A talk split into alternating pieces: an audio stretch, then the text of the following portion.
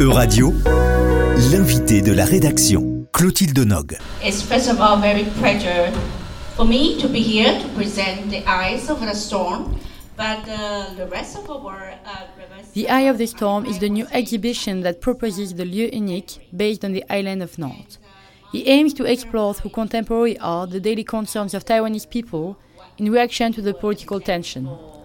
Although people live peacefully, the awareness of these tensions, the feeling of instability, and the mental preparation for danger are reflected every day.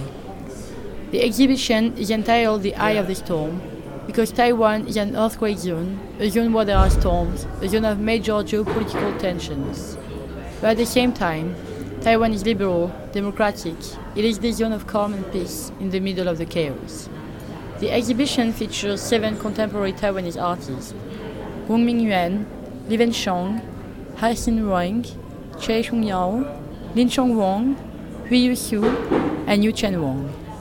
Yu Chen Wang, who now lives in London, is presenting her work to us and tells us about her relationship with Taiwan, with being an immigrant in the UK, and with art as a catalyst. Yu Chen, can you first explain a bit? What do we see when we look at your art here at Le Lieu Unique? So my work is specially designed for the space here at, La Unique. This sort of a trajectory where people can sort of take the way how they like it, but there is sort of different arrangement that I sort of preset, so guiding the, the, the audience onto this journey The beginning of my work is two sets of headphones. So one is in Mandarin, then another one is in French. The story very much is a um, sort of sci-fi story, the kind of technological future.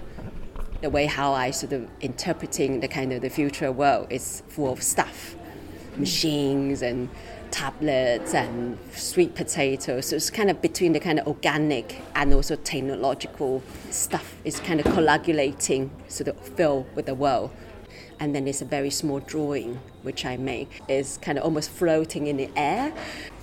And as you continue to walk along um, the space, then there's this single screen, which is a circular room. It's very much about my sort of philosophical pondering of understanding our world. Mm-hmm. And there's quite a little bit of physics going on there, but I would say my interpretation is very philosophical.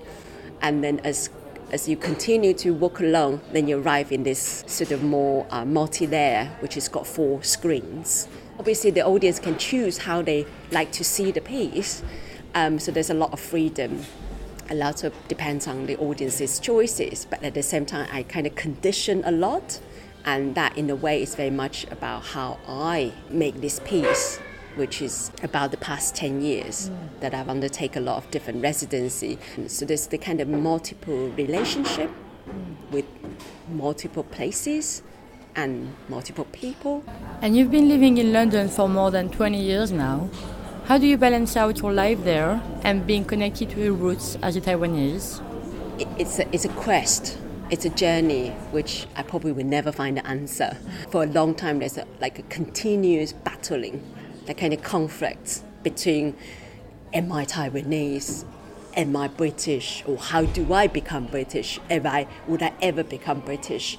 But I think that's what makes it super interesting is that shifting identity because the identity is never fixed. It will continue to evolve and change. Okay, yes, it's a fact, it's a factual thing that I am for Taiwan.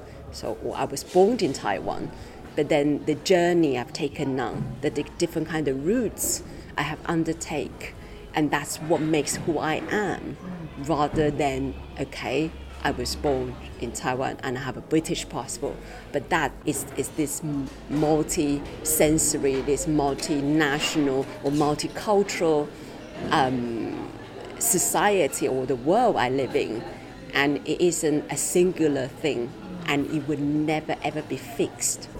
And how do you express this feeling in your work? Um, well, I guess language is important, and, and also that kind of shift in perception. Like, in particular, this piece of work that I'm asking the audience to go walk around and kind of creating this sort of multiple perspective. So you will not stand in one place looking at the one thing. It's about you are exposed to this sort of the spectacle of multi screens, the spectacle of drawing, sculptural element, There's so many different ways of looking at things. And that's precisely how I felt like I want to react to the world. Yeah, I see. And now that you're being exhibited at Le Lieu Unique as part of their exhibition that focuses on contemporary Taiwanese artists, do you think it is important to spotlight Taiwanese art in Europe today?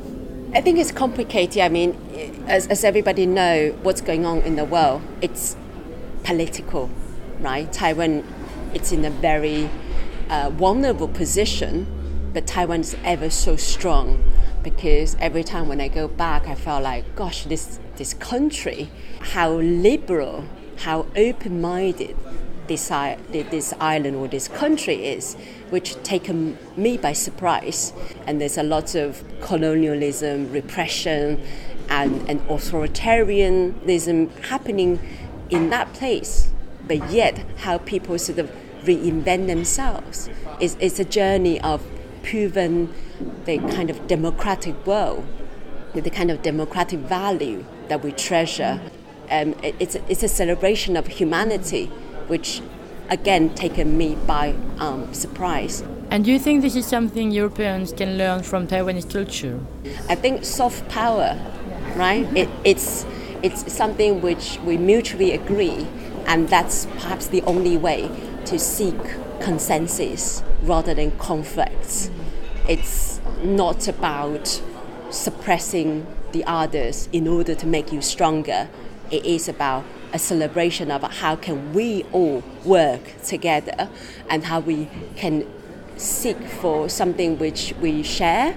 Not about, you know, oh, Taiwan and France and all that. It's about as human, what what sort of urge, what what is something which makes us human?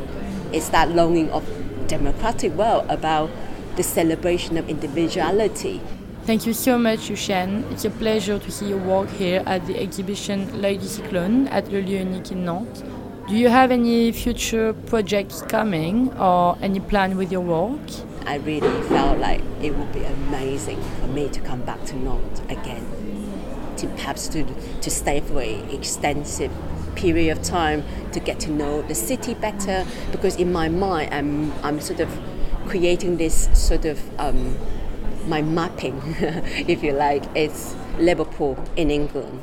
Nantes in France, and there's also Keelung in Taiwan. These three cities, absolutely um, uncanny, um, sort of overlapping or re- resemblance. There's some sort of really uncanny relationship. I mean, the transatlantic trade, for example, or trans-Pacific trade, mm. um, the kind of the global trading I think it's necessary perhaps to make a work about. Mm-hmm. The title of my work is If There's a Place I Haven't Been to. I think this is the place I haven't been to, is the work which I haven't made. And that is something which is how I find a new way of connecting these places. I think art could be a, a fantastic catalyst. Uh, you know, we have a barrier of language, but then language becomes a tool, and also um, bridging the gaps, because it's not always about politics and it's not always about trading, because there, there is other way of um, forming that relationship, and that's I think that's what precisely what my art is trying to do here. Thank you very much, Yuchen, for talking to us. Your work entitled "If There Is a Place I Haven't Been to" is exhibited at Le Lieu Unique in Nantes as part of their new exhibition on contemporary Taiwanese artists. The exhibition "The Eye of the Storm," L'œil du cyclone in French, is running until January 8, 2023. Euradio vous a présenté l'invité de la rédaction.